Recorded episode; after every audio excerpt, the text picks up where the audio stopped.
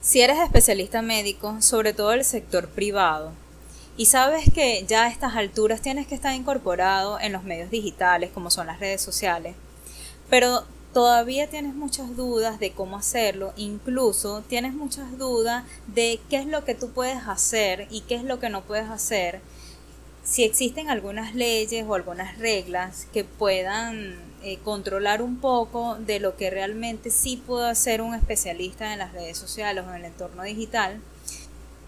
Si ese es tu caso, quédate en este episodio donde vamos a hablar un poco de este tema.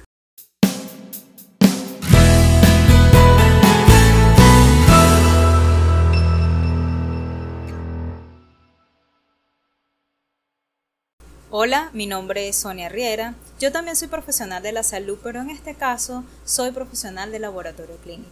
Tengo 8 años de experiencia en, este, en el ámbito clínico, pero también tengo 4 años de experiencia en el marketing del sector salud. He venido trabajando, sobre todo durante estos dos años o este año y medio que ya llevamos de pandemia, con profesionales que trabajan en la telemedicina antes de que ocurriera la pandemia, para nosotros, eh, bueno, en muchos países todavía era un tabú la telemedicina o la teleconsulta, para ser un poco más específica. Y tuvo que llegar la pandemia para acelerar todo este proceso. Pero también para los profesionales que trabajan en el sector privado, que dependen de muchas cosas para tener un flujo de paciente constante, han comprendido que para este momento una de las maneras para poder tener más alcance es utilizando las redes sociales. Muchos profesionales desde hace tiempo se han atrevido a experimentar dentro de, estos entornos y entre tropiezos, ciertos y desaciertos, allí están posicionados dentro de su especialidad.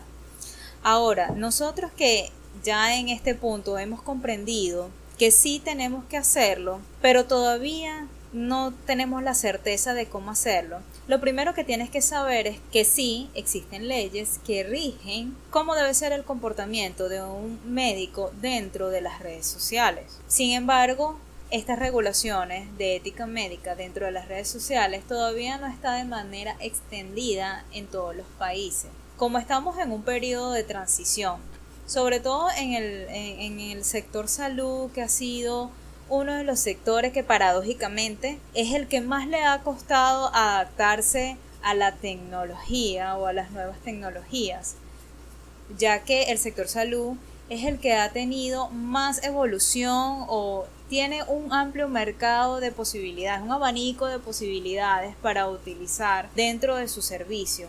Entonces, todavía estamos en ese proceso de adaptación, de aceptación, de que esto es parte de nosotros y que nos corresponde aprender a utilizarlo. Es como que ya nuestra responsabilidad tener que usarlas, aprender cómo hacerlas de una manera ética. Por eso les entiendo muy bien que estén invadidos de todas estas dudas de cuál es la manera correcta y cuáles no.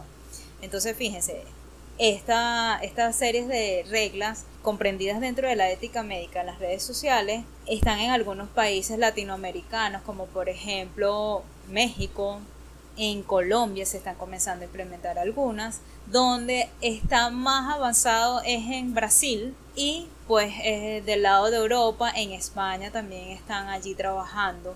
Pero sin embargo es algo que todavía no está globalizado o extendido y que poco a poco es que esto va a ir agarrando cauce. Sin embargo, mientras esto va pasando, tenemos que aprovechar de aquellas que ya están listas, eh, de aquellos reglamentos que ya están listos para nosotros conocerlos y utilizarlos al momento de nosotros accionar dentro de las redes sociales. Las redes sociales nosotros como profesionales de la salud tenemos que estar súper claro de cuál es el mensaje que nosotros queremos emitir.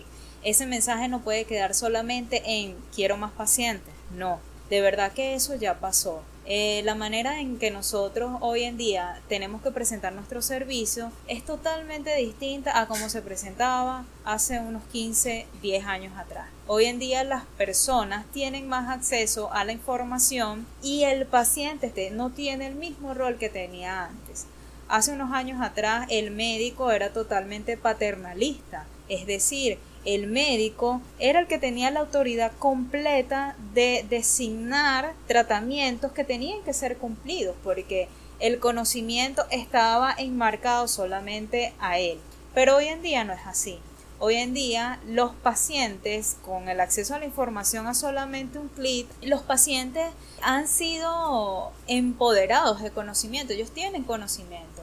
Simplemente lo que está pasando es que este conocimiento muchas veces no viene de fuentes que sean reales, que sean mm, que sean veraces, que no sean apoyados con evidencia científica. Y es allí donde nosotros como profesionales de la salud, como médicos especialistas de este ramo, tenemos que estar presentes como un deber para los pacientes saciar ese derecho que hoy en día ahora ellos tienen de saber y conocer más acerca de los procesos que tienen que ver con su salud de tal manera de que ya nosotros como especialistas ya no estamos en esa posición de paternalismo, de autoridad, sino que ahora estamos en la posición en la posición de acompañamiento, de mentoría, asesoría, guía, con toda la experiencia que nosotros tenemos para ayudarlos a tomar las mejores decisiones. Se ha comprobado que entre más conocimiento tienen nuestros pacientes, más probabilidades existen en ellos para llevar a cabo todas estas acciones terapéuticas que nosotros le dejemos a ellos. Entonces, de allí la importancia de poder educar al paciente, de poderle darle la información adecuada para que ellos puedan cumplir todas las acciones que rondan en favor de su salud. Entonces, lo primero entonces, para retomar, que tenemos que saber para incorporarnos en el ámbito digital es saber que sí existen regulaciones y que nosotros podemos echar mano de esas que existen en aquellos, en algunos países y llevarlos al mundo digital. Y si no los conocemos, pues simplemente hacerlo por una lógica ética que ya tenemos de base. Si, por ejemplo, sabes que no es ético utilizar términos de sensacionalismo en la vida real cuando tú estás hablando y tú le, em, le dices al paciente cuál es el tratamiento que se va a efectuar, en ningún momento tú le estás diciendo, este es el tratamiento infalible que te va a quitar ese dolor. No, tú no utilizas el término infalible. Entonces, si en tu vida real tú no utilizas ese término, ¿por qué utilizarlo en los medios sociales? Y les digo ya de antemano este pequeño ejemplo porque en el marketing se cuela mucho esto de utilizar palabras sensacionalistas para poder atraer más personas que presten atención a lo que estamos hablando. Y pues el segundo punto que tienes que conocer o que tienes que tener presente es que debes saber comunicar tu mensaje de una manera clara, precisa y concisa ayudar al paciente a entender sus situaciones, a educarlo en los diferentes procedimientos, procesos, lo que está pasando. Y mediante este proceso de educación, los pacientes van a entender cuándo necesitan acceder a tus servicios y cuándo no. Al estar allí continuamente educándose, aprendiendo de todo lo que le estamos enseñando, ellos van teniendo más conocimiento de lo que tienen que hacer y lo que no. Entonces, de allí la importancia de que como profesional médico que estás en este, en este ámbito digital, tienes que saber comunicar, saber que lo tienes que hacer. Y tapar ese espacio tan gigante que existe en Internet de ausencias de médicos médicos, de, profesionales que avalen con evidencia científica en términos sencillos, porque ese es el tercer punto, saber comunicar lo que estás diciendo y el tercer punto es de una manera empática, sabiendo que el paciente no estudió las 60.000 palabras que tú aprendiste mientras estabas estudiando la carrera, sino que tú, con esa capacidad que tienes de poder traducir a un lenguaje sencillo, empatizar con él. Entonces, bueno, por hoy les quería compartir estos tres puntos para comenzar un poco en este viaje de la digitalización de nuestro servicio, para que pensemos de que y podamos concluir, oye Sonia, es verdad, una vez que yo tengo conocimiento de qué es lo que tengo que hacer y qué es lo que no tengo que hacer, me siento más seguro en lo que estoy haciendo. Y también dejemos de estar escuchando tantas cosas que hay por, internet y ponernos a filtrar realmente qué es lo que nosotros queremos lograr por allá.